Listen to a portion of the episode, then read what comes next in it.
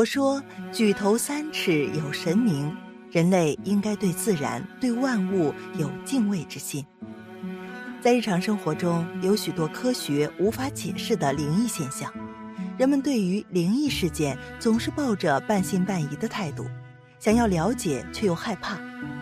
台湾灵异事件，相信大家都有所耳闻，但是事件的真相这么多年来一直都像一个谜一样的存在。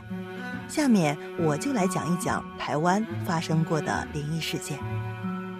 老一辈的台湾民众一定听过当年轰动全球的借尸还魂事件。事情发生在一九四九年的台湾，距今已有半世纪多了。事件中的主角朱秀华，当年在台湾金门被海盗杀死，他死不瞑目。于是他便借助一名台湾的村女林网妖来重投人间。当时林网妖的先生吴秋德发现他的太太突然昏迷了过去，于是他便立即把林网妖送往医院，结果妻子还是去世了，原因也没有查明。后来在林网妖出殡那天，他竟在众人眼前站了起来，并对众人说：“我叫朱秀华。”我已借助林网妖的身体复活，当时包括林的先生吴秋德等众人都被这情景吓呆了。事后借尸还魂事件公诸海外，全球的灵异学家，包括美国、日本等地，都前来台湾访问这位朱秀华女士，她一时成为轰动国际的焦点人物。在接受记者采访时，朱秀华向媒体描述，他当年为了躲避炮弹，坐上渔船开始了逃亡生涯。没想到中途被炮弹打中，一路飘扬到海丰岛。这时，有几位当地人发现朱秀华奄奄一息，但数位渔民眼见他身上带有黄金首饰，于是起贪念。朱秀华希望渔民搭救，愿以身相许，终生为奴婢。谁知当抢完财物后，这些渔民生怕后患，遂不顾朱秀华的死活，合力将渔船推离岸边。后来这段经过经过查证，确有此事。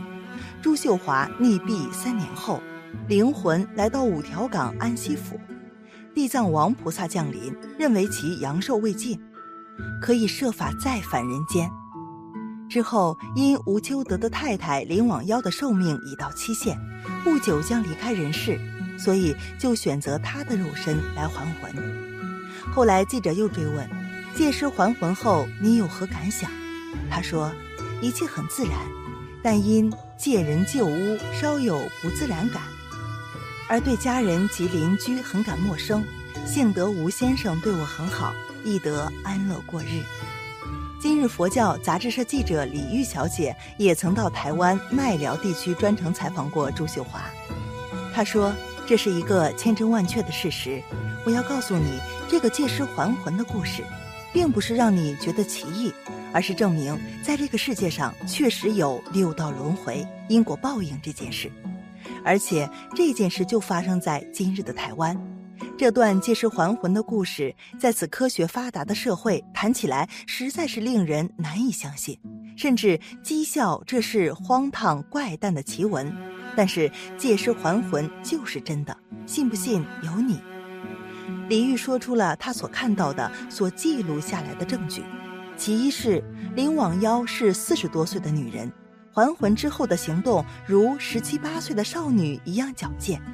其二，林网妖是麦寮人，麦寮说话腔口和鹿港腔口相同，但自还魂之后，他说话就变成了厦门的腔口。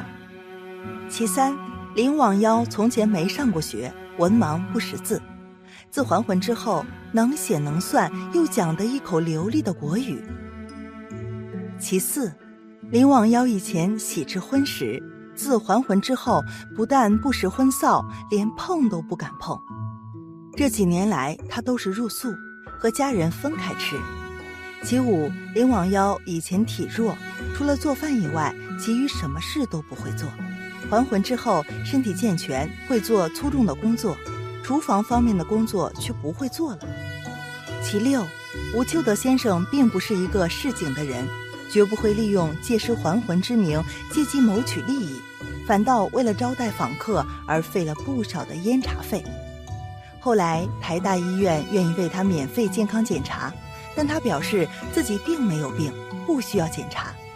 刘院长亲临朱秀华家，出来后他观察的结果是，朱秀华精神表情自然，言语也很清楚，并无异状，不像精神病的样子。接下来再给大家讲一个发生在湖南的怪谈。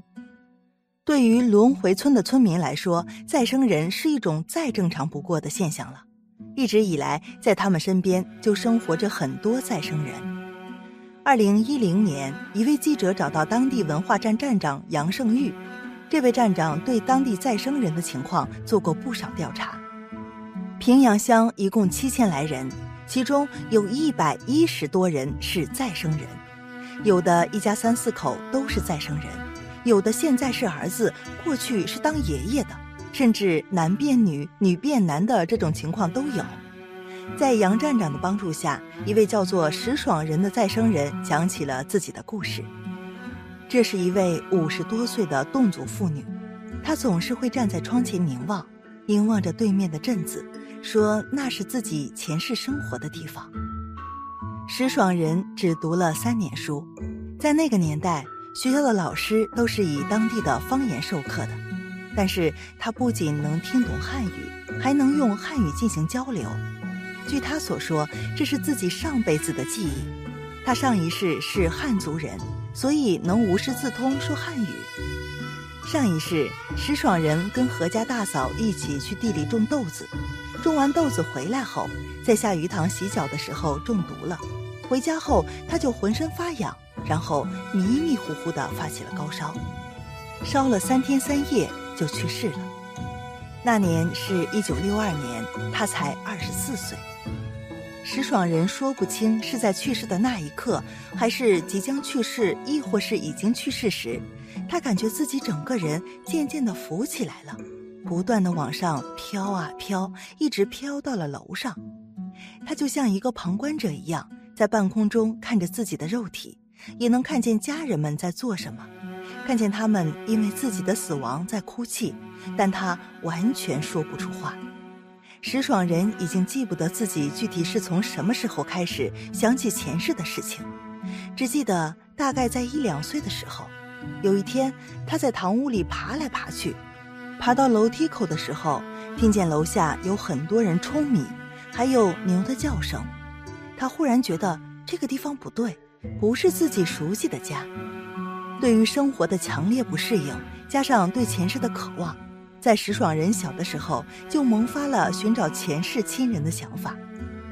想法才刚刚萌芽，一个偶然的机会，他竟然找到了自己前世的一儿一女。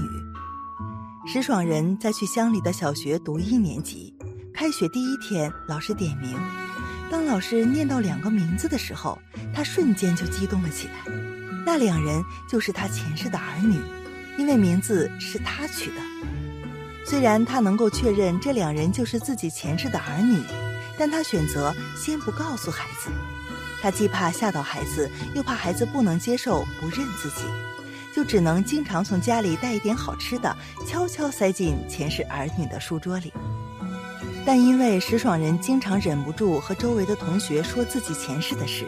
然后就有同学跑去告诉那对姐弟，石爽人就是你们的妈妈。之后姐弟俩就回家告诉自己的奶奶，也就是石爽人前世的婆婆。学校有个同学是自己的妈妈，于是奶奶就让这对姐弟把石爽人带回来。奶奶问了很多问题，石爽人居然都一一回答了出来。起初石爽人前世的丈夫林先生还不太相信。后来验证完，他也相信了。寨子里另一对愿意接受采访的再生人是一对双胞胎姐妹吴诗彩和吴诗航，上一世分别叫石念虚、姚一春。上一世她们是十分要好的闺蜜，辍学在家的两人一起放牛、割猪草、摘野果，每天形影不离，关系比亲姐妹还要好。有一天，姚一春因为家庭矛盾跑去找石念区诉苦，说自己不想活了。石念区表示可以陪他一起死。于是石念区拿着自己的零用钱买了敌敌畏，两人拿着一瓶敌敌畏爬上一座小山，倒在了油菜地里。一个月后，两人就转世到了平阳乡这个侗寨中，还做了双胞胎姐妹。两个小孩两岁多的时候说话不怎么清楚，三岁时忽然讲话就讲得清楚了。老二说自己不叫吴世航，叫姚一春。起初家人都不相信。但是他们将前世的事情说得清清楚楚，这件事一传十，十传百。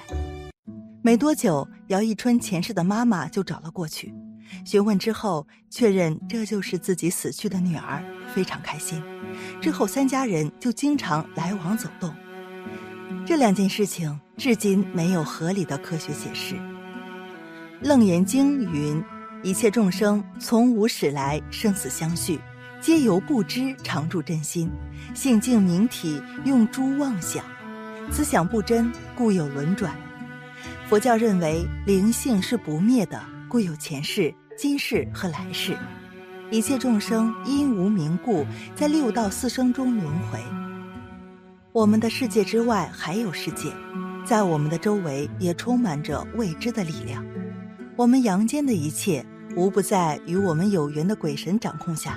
而我们却全然不知，或者根本不相信。只有通过学习有缘的法门，我们才会从了解到相信，再到证实这一真相，从而掌握自己的命运。好了，本期的视频就为大家分享到这里，感谢您的观看。愿佛光照照全家，吉如意伴您永远。如果您也喜欢本期内容，请给我点个赞。还可以在右下角点击订阅，或者分享给您的朋友。您的支持是我最大的动力。咱们下期再见。